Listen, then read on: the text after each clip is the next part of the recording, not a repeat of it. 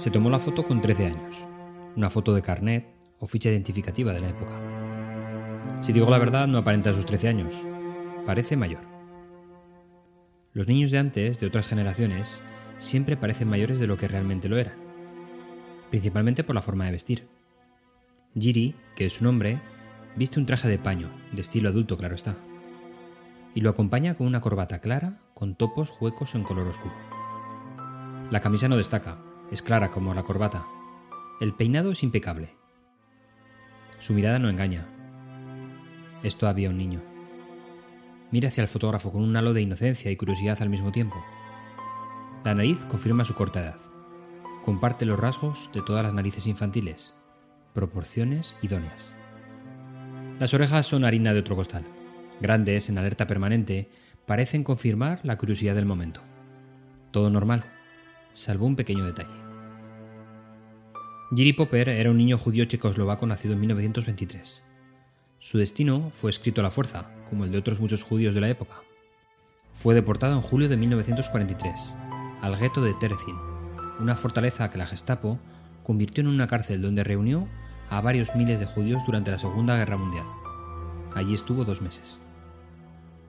En septiembre de 1943, Giri fue trasladado a Auschwitz, el mayor centro de exterminio del nazismo, donde fue asesinado ese mismo año.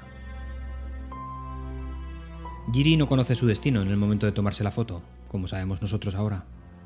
Pero en nuestra contra, él nos oculta una historia desvelando solamente un pequeño detalle. En la solapa del traje de paño lleva perfectamente colocada una insignia del Club de Fútbol de Donosti, la Real Sociedad de San Sebastián.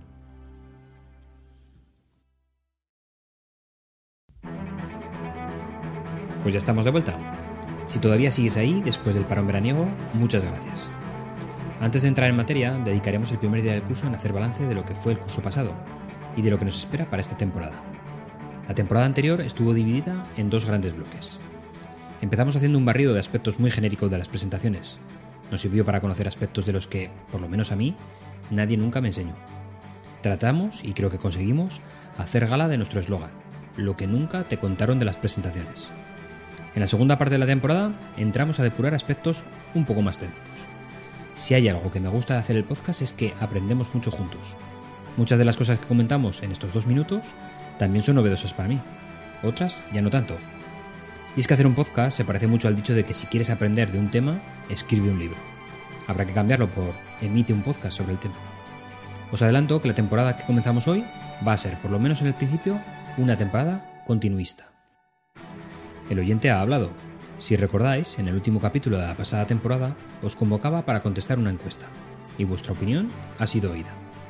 Tanto en la temática como en la duración, como en la periodicidad, la inmensa mayoría de los que me enviasteis vuestros comentarios aboga por no tocar nada.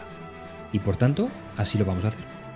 Eso sí, me vais a permitir que me esfuerce todavía más en encontrar los temas clave que nos ayuden a todos a mejorar nuestras presentaciones. Con todo esto, comenzamos.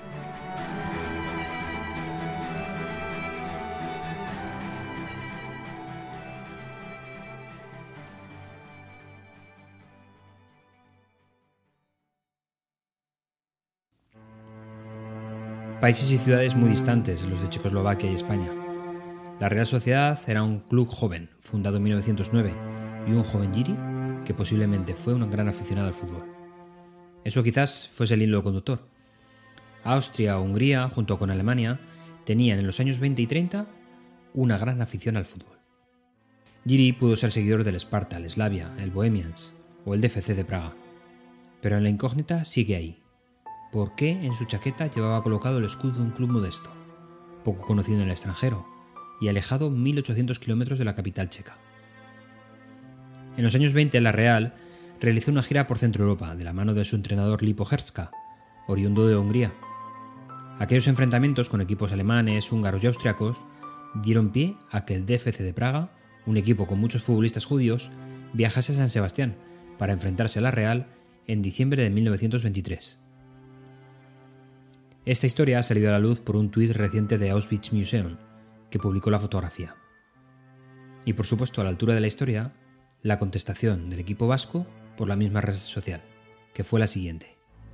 Esta historia, con todos sus misterios, concentra en una sola persona, quizás un aficionado al fútbol que luego se convirtió en víctima del horrible odio. Muchas gracias por recordar con nosotros.